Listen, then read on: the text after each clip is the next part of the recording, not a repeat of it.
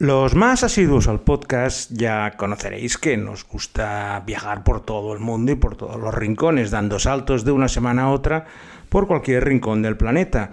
Y si la semana pasada me apiadé del gran amigo, el ingeniero Alberto Olaya, poniéndole las cosas fáciles con Sevilla, hoy he decidido subirle un poquito el grado de dificultad para ver si es capaz de encontrar los vídeos y las músicas del lugar donde vamos a visitar hoy probablemente el más remoto de todos los que hemos, todos los que hemos visitado hasta ahora. Para ello vamos a prepararnos gastronómicamente, como siempre, y yo me he comido un mumu, que es un estofado de cerdo con boniato y arroz que se cuece en un horno al aire libre, y la bebida es cava, pero no el cava catalán, sino cava con K y con V, que es eh, la bebida típica de la isla por donde hoy vamos a viajar con Traveling Series con Lorenzo Mejino y nosotros aquí en la isla de Nueva Guinea.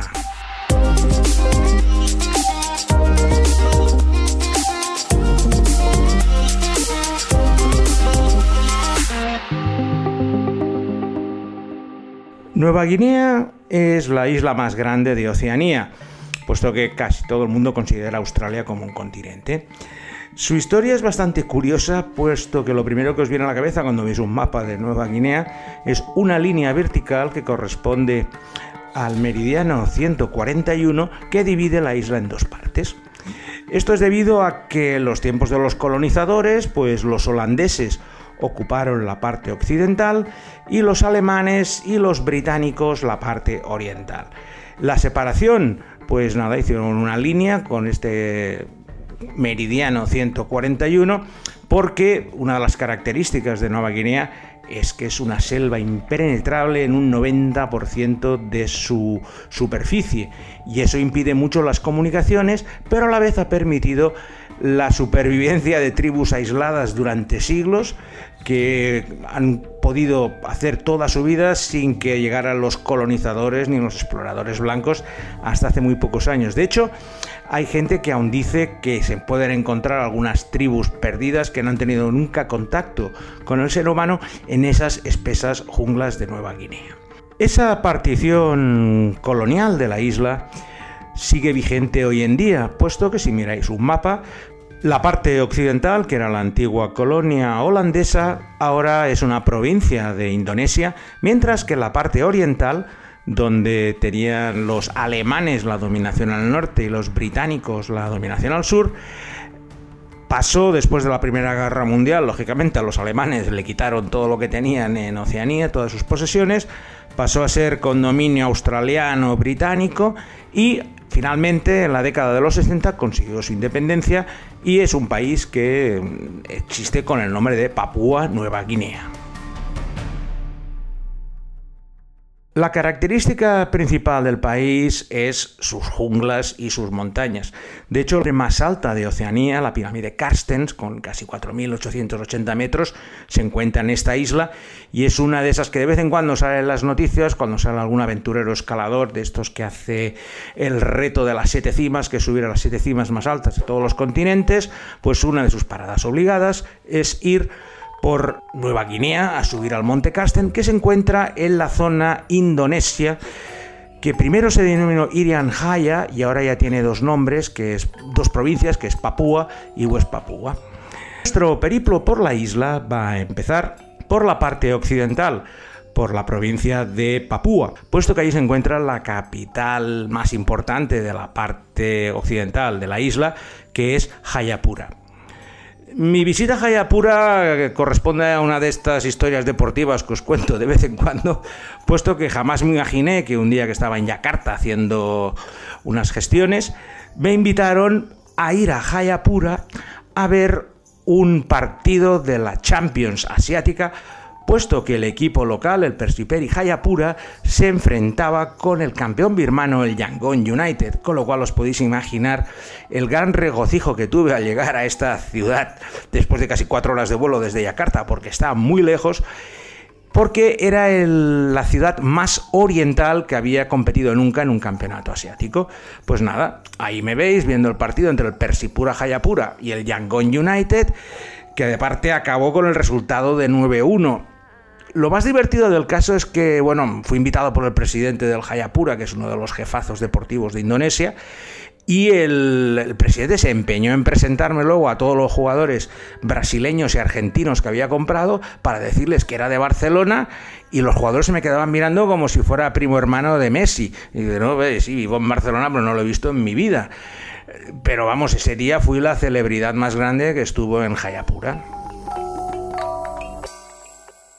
Salimos de Jayapura y vamos a ir por la única carretera que une las dos partes de la isla, puesto que el resto es una jungla impenetrable y solo hay una frontera terrestre para poder pasar a Papúa Nueva Guinea.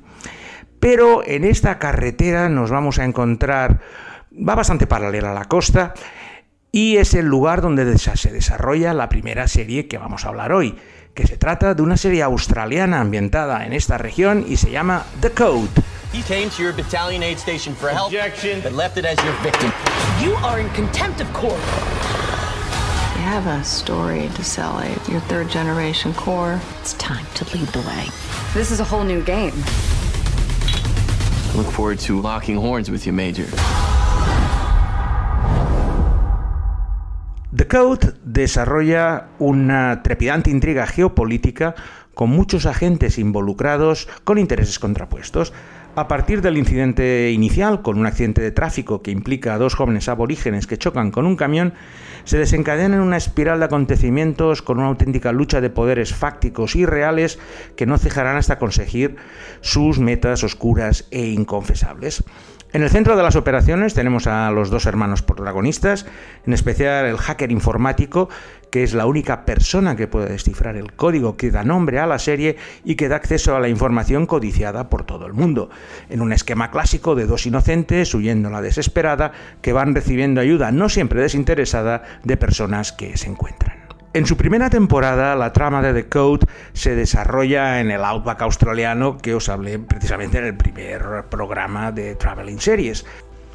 Pero a nosotros la que nos interesa es la segunda temporada, puesto que se desarrolla en Papúa Occidental, en West Papúa, debido a que dos jóvenes australianos son secuestrados por una tribu local y empiezan a suceder una serie de acontecimientos bastante complicados que van a obligar de nuevo a este hacker a encontrar el código necesario para poder rescatar a estos dos jóvenes, uno de los cuales es hijo de un magnate minero australiano que va a hacer todo lo posible para que su retoño vuelva.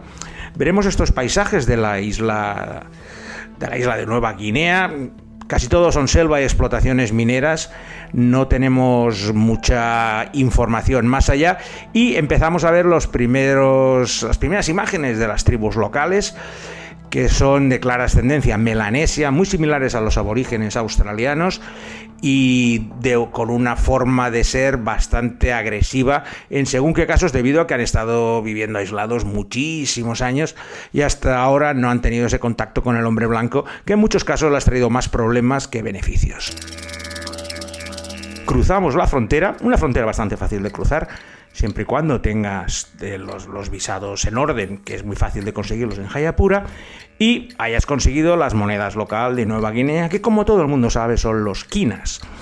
Pues armado de quinas y prosiguiendo el viaje, me voy a uno de esos destinos que la verdad quería conocer porque es uno de esos lugares perdidos del mundo que poca gente ha ido, pero que vale la pena. Son las islas del Estrecho de Torres.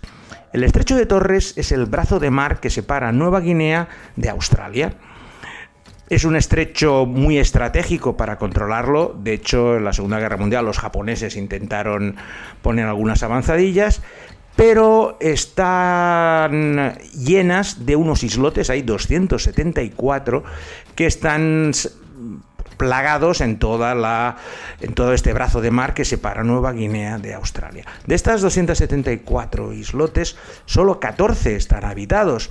El principal es Isla Thursday, que es donde se encuentra el centro de la administrativo, aunque la población es escasa, apenas son 5.000 personas las que viven en estas islas y siempre han tenido una vida muy al margen tanto de Nueva Guinea como de Australia. Al estar tan aislados, los isleños han desarrollado sus propias culturas y de hecho ahora mm, Australia que es donde pertenecen la mayoría de las islas, excepto las tres o cuatro que pertenecen a Papúa Nueva Guinea, les ha dado una administración especial para poder eh, hacer sus cosas. La verdad es que son tan pocos que para 5.000 personas tampoco necesitas mucha gente para gestionarlo.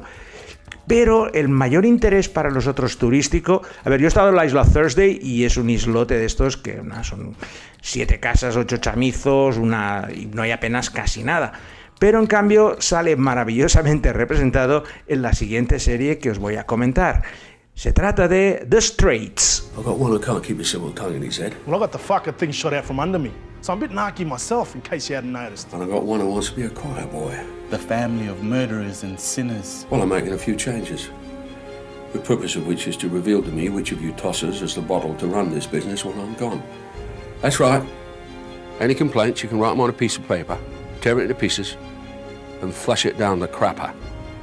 Because I don't want to hear them. But Dad, The Straits es la historia de la familia Montebello que controla todas las rutas de contrabando del estrecho de Torres, una de las rutas más importantes de navegación entre Asia y Oceanía. El patriarca es un británico que ha hecho fortuna en las antípodas casándose con una mujer originaria de las islas del estrecho y perfecta conocedora de la zona, lo que le ha abierto las puertas a crear su imperio particular del crimen. Las islas son un lugar remoto y dejado a su suerte por el gobierno central australiano y los isleños han creado sus propios códigos y reglas sociales y la matriarca del plan las utiliza para su propio beneficio, repartiendo beneficios y trabajo a cambio de sus colaboraciones directas o indirectas con las operaciones de contrabando. A no poder tener hijos, siguiendo las costumbres isleñas, ha adoptado cuatro niños de las islas, a los que han criado como propios, y la serie tiene su inicio en el momento en que el padre debe empezar a pensar en su sucesión y en saber cuál de los cuatro será elegido. Curiosamente, el actor que protagoniza The Straits es Brian Cox, que tiene exactamente el mismo problema en Succession, con lo cual eh, parece que está especializado en mm, papeles de patriarca que tiene que preocuparse por cómo va a repartir su herencia. La serie nos muestra unos paisajes paradisíacos con unas playas de arena blanca, aguas color turquesa, donde no hay absolutamente nada, ni hoteles, ni ningún desarrollo turístico y que sirven pues como el lugar ideal para embarcar y desembarcar todo tipo de mercancías de contrabando entre la costa sur de Papúa Nueva Guinea y esta isla del estrecho de Torres, que es como una puerta de entrada trasera a Australia, porque luego ya se encarga de tener bien engrasado al oficial de aduanas del pequeñito aeropuerto para llevar las mercancías. Normalmente son droga, marihuana y cualquier cosa que pueda venderse a las zonas de distribución australianas, empezando por Cairns. Los problemas suelen ser los habituales, gente que quiere ocupar su territorio y hacer negocios allí, empezando por eso está en esta selección con las por las mafias de Papúa Nueva Guinea que se llaman los Rascals que quieren extender su territorio a las islas del Estrecho de Torres, empezando una lucha sin cuartel contra la familia Montebello.